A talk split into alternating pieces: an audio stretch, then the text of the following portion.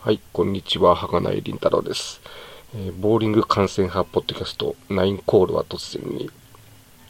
えーと、今回は、えー先日、えーと、3月の6日に、えー名古屋のラウンド1中川1号戦店で、えー開催されました、ラウンド1グランドチャンピオンシップ JPBA 選抜大会 D 会場ですね、観戦に行ってきましたので、その話を中心にしたいと思います。で、まずその前に、えーちょっと一日遅くなりましたけども、村上好みプロ誕生日おめでとうございます。えー、そうですね、あの、1月に、えー、みすずちゃんも、えー1歳を迎えて、まあ、まだまだ子育て、えー大変でしょうけども、あの、信頼すべき筋からの情報によよりますと、えー夏の7月の新人戦の復帰を目標に、えー練習と、えー進めて見えるそうで、えー間に合えば順位戦というようなこともお聞きしましたけども、まあ、無理をせずに、でもね、やっぱり一日も早く、えお会いしたいとは思いますので、え順調な復帰を、え祈っております。だから、え順位戦立ちしたら、あの、稲沢で、え当然応援行きますし、えー新人戦の方も今年はちょっと行こうかなというふうに思ってますので、えー本当にお会いできるのを楽しみにしております。なんでも、あの、名古屋札幌というか、えっと、セントリア札幌の航空券が LCC を使えば、えー往復1万円で、えー日帰りで行って帰ってくれるということも分かりましたので、えー機会があれば、あと、まあちょっとね、あの、いろいろ余裕ができれば、えーちょっと、えーえーえーっと、デノスボールの手稲店にも、えー行ってみたいなというふうに思っております。で、それあと、そうですね、札幌っていうかね、あの、といえば、えー田代小夏プロが、えー高校卒業ということでおめでとうございます。あと、坂本佳代プロと新庄和也プロ、え3人で、えーっと、ラウンド1の前日ですから、5日の日に、えーランクシーカーで、えーライブ配信やってまして、えーなかなか、あの3人の微妙な関係っていうか、特に、まあ、えー新庄プロが、まあ、あの小夏プロとカイプロは、えー昔からの仲良しですけども、そこに新庄プロが加わってっていうことで、微妙な関係がこう、その間が面白い、え配信でもありましたけれども、で、あのー翌日のラウンドワンカップ、まあ、観戦に来まして、第一シフトで、えー、サブダハルカプロと同じボックスに両手投げの選手がいて、いきなり、あのーストライク連発ですすげえなと思って見てたら、それが新庄和也プロだったという、えーなかなかやっぱりさすがですねというか、えすごい落ち着いてたんで、最初はあの気づかなかったんですけども、えー途中で、あ、新庄プロじゃないかと思って、えーやっぱり、なんか、あの、あれですね、両手投げっていうのは、えー見ててもかっこいいですし、やっぱり、えー球の軌道とかも、えーすごいので、見てて楽しいところがありますね。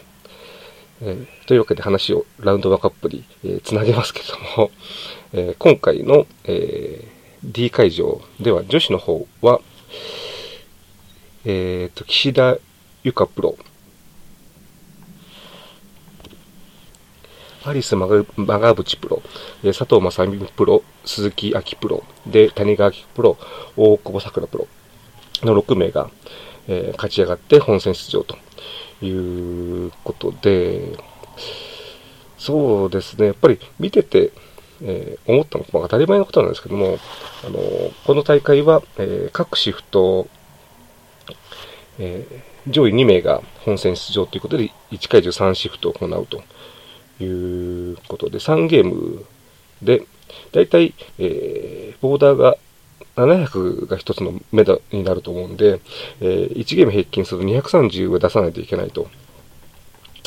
いうところで、やっぱり1ゲーム目に230ないと、次でね、例えば200だと、えー残り500なんで、250、250いかないといけないということで、かなりこう、まあ、プレッシャーというか、えー、ハードルが高くなるんで、1ゲーム目を終えた時点でのモチベーションというか、まあ、そこでちゃんとモチベーション、今回取った選手でも、えー、通ったシフトで、えー、まあ、2ゲーム目、3ゲーム目にビッグゲーム出したりして、えー、取ったプロいますんで、全部が全部そうではないですけども、やっぱり一般的には、えー、1ゲーム目がやっぱり大事かなというふうに思ったのと、あと、女子は、あの、定員が204 24名で、そこからま2名ずつ勝ち上がりしていくということで、計6名だから、全体で言うと4分の1が通るっていうことで、まあ、そんなに難しくないような風に見えるんですけど、そうは言ってもやっぱり各シフトは上位2名に入らないといけないというのはきつい、えー、レギュレーションだなというのを、えー、見ながら思っておりました。あと、あのー、まあ、これまで、その、大会を見るとき、まあ、他の、ね、実際に、あの、ボーリング投げてるときもそうなん ですけども、あの、何度も言っていますように目が悪いんで、ピンが、どのピンが残ってるかとかね、そういうのが、えー、わからなかったりすることがあって、大会だと、まあ、ストライクかどうかとかね、あとスピアを取れたかどうかとか、いうのが、えー、わからなくて、なかなか、あのー、周りの反応とか本人の反応を見て、えー、あ、ストライクなんだとかね、あ、ちょっとミスしたんだ、みたいなのを見るところが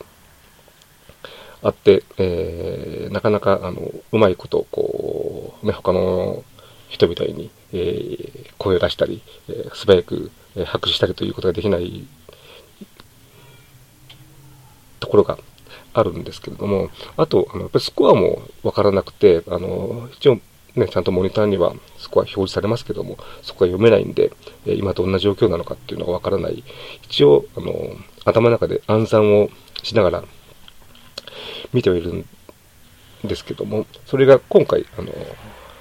iPad を購入いたしまして、で、iPad で、まスコアを取って、で、それで拡大してみれば、なんとか、えー、スコアも、えー、わかりますので、えー、なかなか、あの、これまでとは違う感染の仕方ができたなと思いますし、あと、まあ、Facebook 等にその画像を上げることで、まあ、今回会場に来れない人たちに、まあ、速報的に情報提供ができてよかったかなというふうに思っております。まあ、結果、あの、ずっと応援してた沢田遥プロ、残念ながら、えー、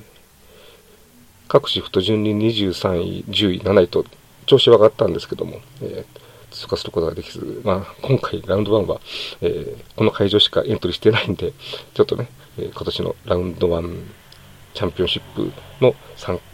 本戦出場はならずということで、次回、関西オープン。まあ、でも、まあ、今回、1対1シフトはちょっとロースコアありましたけど、それ以降は、だいたい200ぐらいにスコアを、えー、まとめて、そんなにね、あの、マイナスになることが少ないっていうのが、まあ、去年の後半ぐらいから、え続いて安定してますので、え関西オープン、えー、本当に、あの、